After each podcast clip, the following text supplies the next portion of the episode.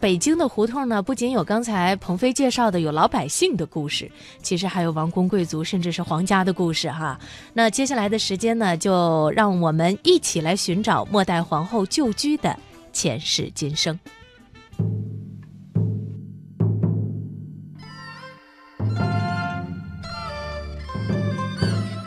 他从元朝走来，他是蒙语中的水井。它为北京这座历史文化名城增添了厚重的内涵。它挨着城墙根儿，它对着中轴线，它如灵动的珍珠，点缀成了京城棋盘式的格局。槐花依旧蝉声鸣，杨柳婆娑乘凉印。光影交错，空悠悠，红墙灰瓦，落成池。北京胡同的故事。天干物燥，小心火烛。寒潮来临，关灯关门。这是老北京冬天夜晚最常见的景象，但在公元一九二二年十二月一号的晚上却大不一样。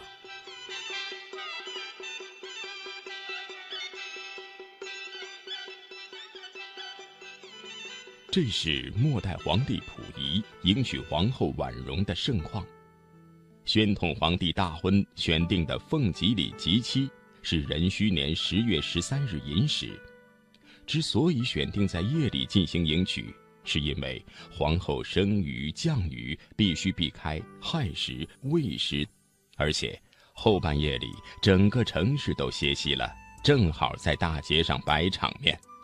又是月儿将圆的时候，黑夜也跟小白天似的，一点不碍眼，不妨碍礼仪的举行。八十九年前。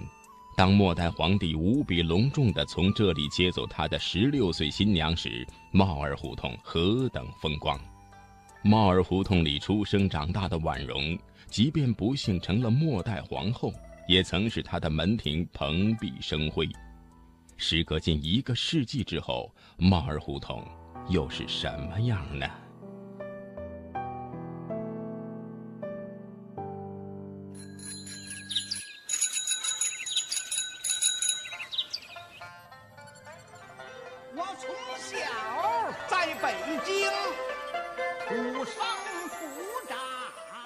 宋威，这就是南锣鼓巷了。你不是说想寻找一下末代皇后婉容的旧居吗？这就算到了。哎呀，鹏飞，到什么呀？都没看见，哪有帽儿胡同啊？这儿就是啊。哎，你不是还约好了那个北京文物保护协会的李明德李老给咱们讲那个什么北京胡同的故事？李老人呢？对对对对对，还真是啊。哎，我跟李老约好了，在婉容故居门口了。哎，应该就是这附近，走，咱找找去。哎，鹏飞，鹏飞，快快快。哎，这有一石碑，上面有介绍，你看看，快看。呦呦呦，感情这儿就是帽儿胡同啊！哎呀，这真是。嗯，我我看看啊，这这样有字儿：郭布罗婉容，达斡尔族，中国最后一个皇后。她的故居在南锣鼓巷帽儿胡同三十七和三十五号院里，是一座三进的四合院。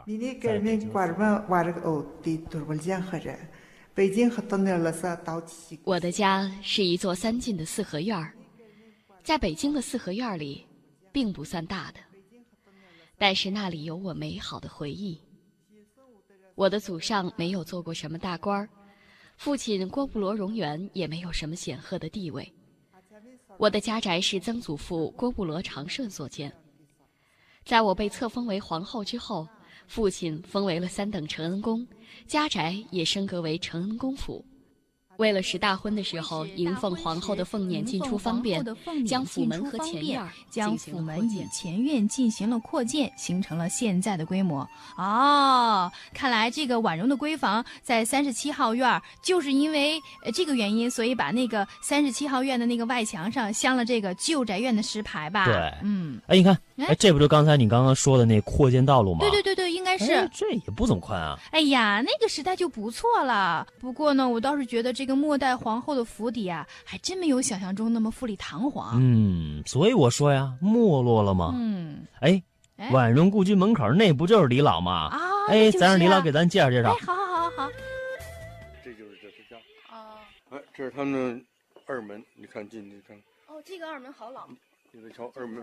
相当棒虽然外面很破，但是里面的这个木雕的木雕就很好看了。这叫垂花门，两边有有俩有俩锤的圆头。这这统称是指那垂下来的啊。一般的是北京的那个二门的典型的。你看这狮子还保护挺好吧？对，而且这是文官的，我看出来是方的。书香门墩是方的啊，叫书香门。而且你看它那个铜的这门玻，还是老的，挺不错的。嗯。然后我们再去敲敲这个门，估计这个门现在可以允许敲了。这有人住，那边又有，这声不错。好好好听哎，你听。这这这这对。这就是我的家。从出嫁那天离开我住了很久的后罩房之后，我就再也没有回来过。走出那三进的院子的每一步、每一个细节。我都记得，尽管有夕阳的军乐奏乐，可是要离开父母兄弟，我还是止不住泪水涟涟。大哥送我出门的时候，小弟似乎还不知道分别的意义。恭迎小姐出阁。姐姐接你的人来了，咱们往前院走吧。我再看一眼后院我的房子吧，姐姐，以后要是住大房子的，还看小房子干什么呀？你不懂的，出了前院的大门，我就不能常回来了。凤年起驾。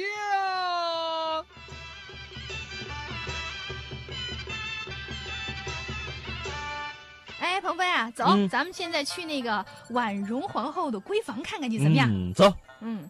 哎，就应该这院子吧？你看那个房子挺像的哈。哎，你看，哎，这院子确实，哎呦，虽然说现在挺旧挺破的，但是想当年这可是走出过皇后的呀。哎，还有那么点儿遗风哈。嗯。哎，我觉得这应该是第一进院落。你看这个是七间，这是倒座房是吧？对对对。哎，现在还在呢。嗯。不过与它对应的七间房，好像哎，你看你看，都让那些民居给瓦解了。那还晾衣服呢。是啊。这是垂花门后面第二进院子，但是单独给包裹起来了，也被分割了，没有原来那规模了。嗯，咱们再往前走走。走。呃，这个，哎，这就是第三进了吧？对对对，刚才走了两进了。也还算完整。嗯。但是我觉得原本那个就垂花落地门，应该是一进院落就应该看见的。对。看来是被前面那个单独圈的那个小院挡上了。是。嗯。咱们得从一边这个小道绕过去，上面好像有这个上房了吧？应该是，对，我记得应该是五间，数数，一二三四五，哎，就是这个了。对，反正差不多五间，给隔起来也看不太清楚了啊，有点变样子了。你看前面前面这个应该是北房吧？中心，对对，北房，哎，那这个就应该是婉容的闺房，对吧？对，没错。你看那墙上还一面大镜子，你看，趴窗户。哎，是是是，大镜子还真是挺大的。哎呀，镜子真大。人家不是说了吗？那个是婉容，不仅端庄秀美，嗯，清新脱俗，而且琴棋书画无所不通。他的家人也很注重对他礼仪的培养，就靠这镜子了。父亲很重视对我的培养。作为达斡尔族人，从小他就教我骑马、打网球。我还喜欢摄影和小动物。尽管如此，要嫁进皇宫，我还需要学习很多的礼节。在三十五号院北房最西头那间屋子的北墙上，装有一面大镜子，是由外国进口的，这样我就可以方便的看到自己的一举手、一头足。据说啊，在北京的老宅子里，像这么大的上百年的镜子只有四处，这些都是北京城当时有着高贵身份的人家才能有的。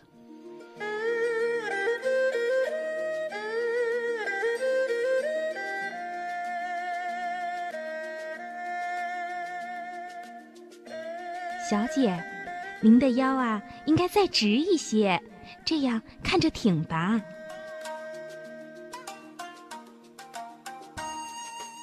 小姐，您的头应该再低一些，这样看着端庄。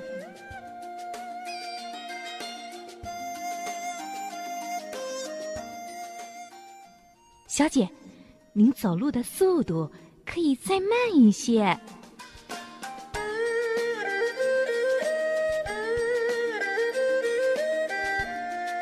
时代变了，物是人非啊！怎么着？您还要赋诗一首啊？那你看看，那你来来来，随口就来。你说呀？桂殿长愁不计春，黄金四屋起秋尘。夜悬明镜青天上，独照长门宫里人呐。哟，你还挺感慨的呀。是，现在这婉容旧居已经变成普通百姓人家了。嗯，从一些历史记载上来看呢，从婉容旧居的布局和用料等等情况来看啊，这座末代皇后的娘家府邸实在是难和她。工业王府相比是逊色了不少呢。嗯，你看刚才咱们看那婉容闺房当中所用的落地罩啊、窗框、木隔断呢，其实没有一处啊是硬木的，哎，就更甭说用什么花梨紫檀了，好像全是松木的。松木的啊，稍微低级一些。嗯，而那些历经百年不变形的大小镜子呢，哎，那可是当年从英国进口来的洋货。哇，这可能还值点钱。哎，鹏飞，你看，呃，这还有位大爷住这儿呢。哎，要不咱们问问这大爷。大爷，嗯，现在您住这儿是这个末代皇后的旧居，呃，有人保护她吗？我住这儿已经时间很长了，我知道这是婉容的旧居，所以我也不怎么轻易破坏这座院子的格局。另外，他现在也是文物保护单位。记得那年婉容的弟弟在世的时候，还来过这座院子。他还特地告诉我说：“一定要好好保护。”这院子和其他有名的大的四合院比起来，并不算特别好的，但是呢，它有价值、有历史、有故事，它也是咱北京四合院的一颗珍珠了。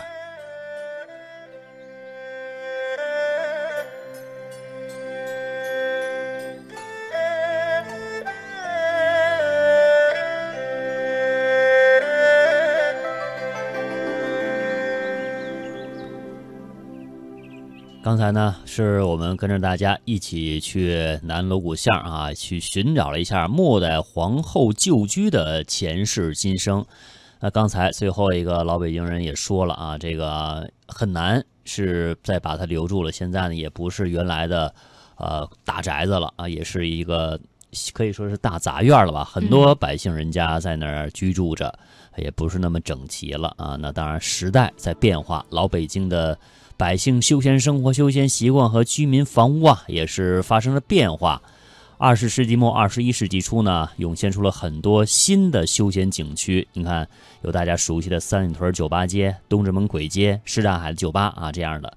比如说，这什刹海本来就是北京老百姓夏天避暑纳凉的一个去处，一直到二十世纪八十年代末的时候还比较冷清。谁能想到啊？这个世纪啊，一下子火了。嗯，那酒吧、餐吧、十吧、艺吧、茶吧，一家二一家的。你再看那些名字，什么淡泊湾呀、岳麓山屋啊、茶马古道、蓝莲花、欲望城市等等啊，就是这些八名给连在一起啊，可以说也是一首诗了。从这些名字当中呢，我们也可以感受到今天什刹海的一些民俗风情，品尝到新世纪啊北京的意趣。也就应了那位学者说的话吧，北京呢是属于昨天、今天、明天的城，是永远的城。所以我们也欢迎我们南方的啊，广东和香港、澳门的朋友到北京，不仅仅看看今天的北京是如何的繁华现代，同时呢，又可以在这个胡同当中体味老北京曾经的风光。像一艘澎湃